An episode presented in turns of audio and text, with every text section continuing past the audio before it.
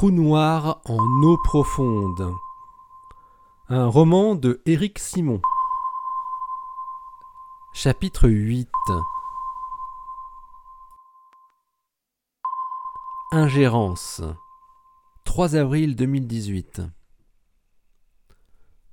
Patron, j'ai quelque chose qui concerne Vania. Ça vient d'une source très indirecte. Niveau 9.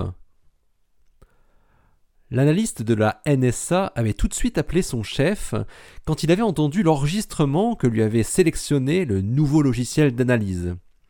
Le nom de code Vanilla apparaissait dans l'entête avec une notation supérieure à 8, ce qui signifiait une anomalie importante.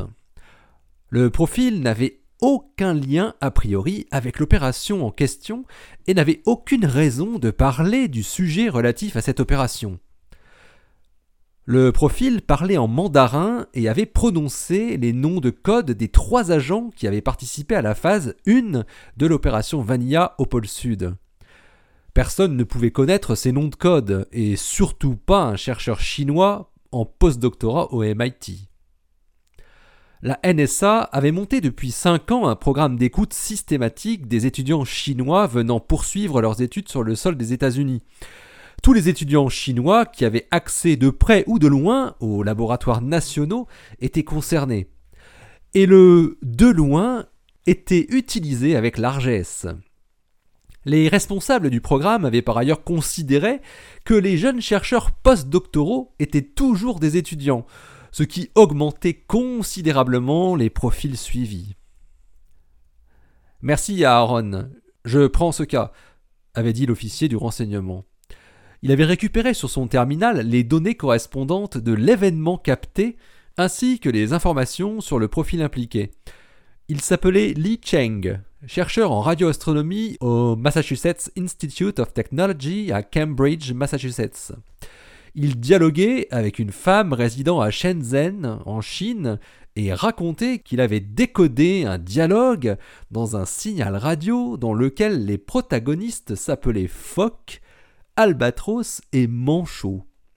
Le traducteur automatique était conforme, il n'y avait pas d'erreur possible. La probabilité que ces trois noms de code sortent en même temps ne pouvait pas être due au hasard. Ajoutez à cela que Vanilla concernait la Chine. L'enregistrement datait de la veille. Récupérer tous les autres enregistrements antérieurs de ce profil ne prendrait que quelques minutes.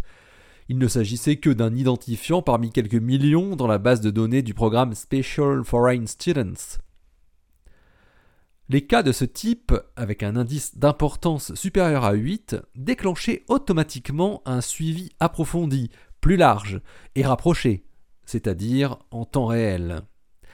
C'était la première fois depuis le début du programme que la noble institution du MIT allait être mise sur écoute directement. Sonorisée, comme disaient les agents traitants. C'était déjà arrivé deux ans plus tôt à sa concurrente de la côte ouest, Caltech, lorsqu'un étudiant iranien s'était intéressé d'un peu trop près à ce que faisait un chercheur du laboratoire national de Los Alamos. Le plus curieux dans cette interception, c'était que l'opération Vanilla s'était terminée il y a presque un an. Pourquoi cet étudiant chinois avait parlé d'un décodage de signal radio un an après que l'opération avait eu lieu.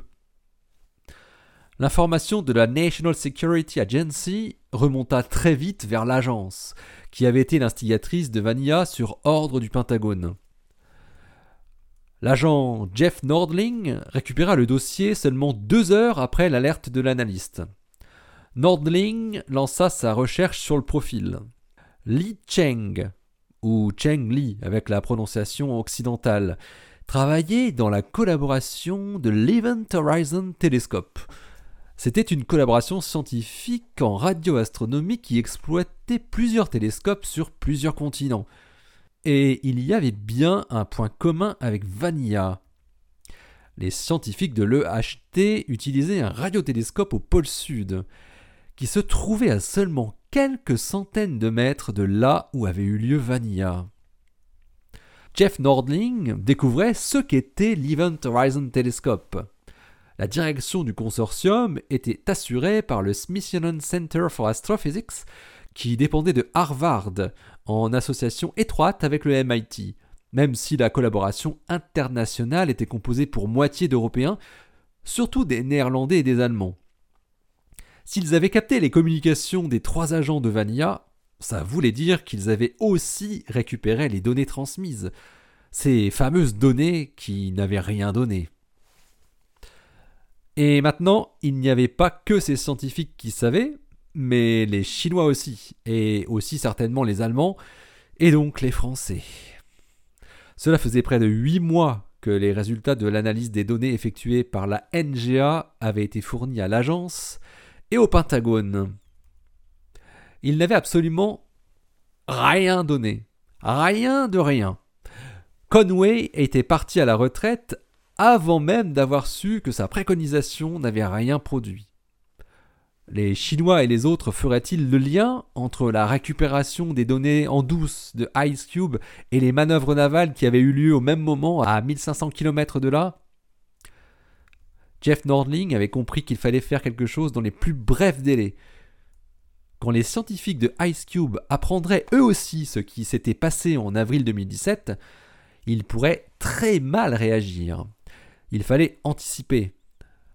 Le gros problème, c'était que ces grandes expériences scientifiques, eux achetées comme Ice Cube, étaient constituées de plusieurs centaines de personnes réparties un peu partout dans le monde.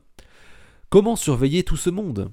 C'était techniquement possible, mais il y avait des mouvements continuels, des gens qui arrivaient, d'autres qui partaient. Rien que pour Ice Cube, le nombre de personnes impliquées dépassait 300 le gros de la troupe étant américaine, mais 11 autres pays étaient impliqués, depuis la Corée du Sud jusqu'à la Nouvelle-Zélande, en passant par l'Europe. Heureusement, la Chine ne participait pas à cette vaste collaboration. Les équipes de l'Event Horizon Telescope étaient moins fournies, mais quand on additionnait tous les groupes, on arrivait quand même à près de 200 personnes.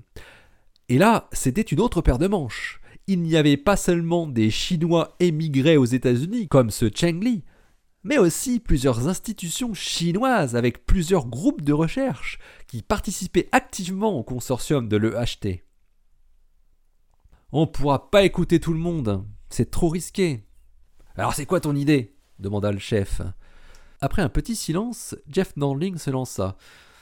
Il va falloir discréditer tout ce que pourront dire les scientifiques de l'EHT au sujet des enregistrements, d'une manière ou d'une autre, et aussi les scientifiques de Ice Cube, s'ils ont reçu les informations entre-temps de l'EHT, ce qui n'est visiblement pas encore le cas. Discrédité Ouais, j'ai beaucoup réfléchi. Et il y a un moyen, répondit Nordling. Je t'écoute. L'Event Horizon Telescope, c'est une collaboration scientifique qui est très fragile. Ils font des observations astronomiques très ambitieuses. Ils veulent faire des images de trous noirs, quelque chose de quasi impossible. Et ils ont annoncé dès la fin 2016 qu'ils y arriveraient très vite, genre fin 2017, parce qu'ils ont les meilleurs instruments, les meilleures équipes, etc. Et donc, attends, et il se trouve aussi que c'est une collaboration qui est très divisée, avec d'un côté les Américains, avec euh, un leader, Paul Grise, et de l'autre des Européens. Pour faire court, avec un autre leader, un Allemand qui s'appelle Jens Flick, et ils s'entendent pas super bien. Un maillon faible à exploiter. Mais pour revenir à la fragilité de cette expérience, c'est qu'ils n'ont toujours pas eu de résultats depuis qu'ils ont annoncé au monde entier qu'on allait voir une image de trou noir. Et ça fait maintenant plus d'un an. S'ils prennent comme prétexte pour leur absence de résultats le fait que leurs données ont été parasitées par Vanilla, en profitant pour, euh, pour en révéler l'existence, eh bien il faut les ridiculiser. Mais il faut même le faire dès maintenant. Il faut les décrédibiliser aux yeux des autres scientifiques. Et, aussi du grand public. Et leur division interne, tu t'en servirais comment? demanda le chef. Ça, c'est une chose qui peut permettre de retarder une éventuelle transmission des infos vers l'autre collaboration scientifique, celle des neutrinos. D'après ce qu'on sait, Grise n'a pas encore transmis leurs enregistrements aux équipes européennes de flics. Ils auraient honte que des Américains soient à l'origine de leurs déboires vis-à-vis des Européens. On peut les monter les uns contre les autres. Ok, euh, j'imagine que tu sais ce que tu fais, répondit le chef. Et pour les discréditer scientifiquement, on peut par exemple retarder encore leurs résultats. Comme ils doivent recommencer cette année leurs observations pour compenser le raté dû à Vanilla, on pourrait s'arranger pour que ça ne donne rien à nouveau. On retournerait en Antarctique? Non, pas besoin, non. Leur réseau de télescopes est, est très fragile aussi. Et ils en ont des plus fragiles que d'autres. Il suffit d'en mettre un de ceux-là hors service pour qu'ils n'arrivent pas à leurs résultats. Et il suffit d'aller juste à côté, au Mexique. Ok, bon, euh, fais pour le mieux. hein. Je te laisse carte blanche pour ces actions. Le plus rapide sera le mieux, comme tu sais. Notre objectif est de faire disparaître Vanilla le plus vite possible.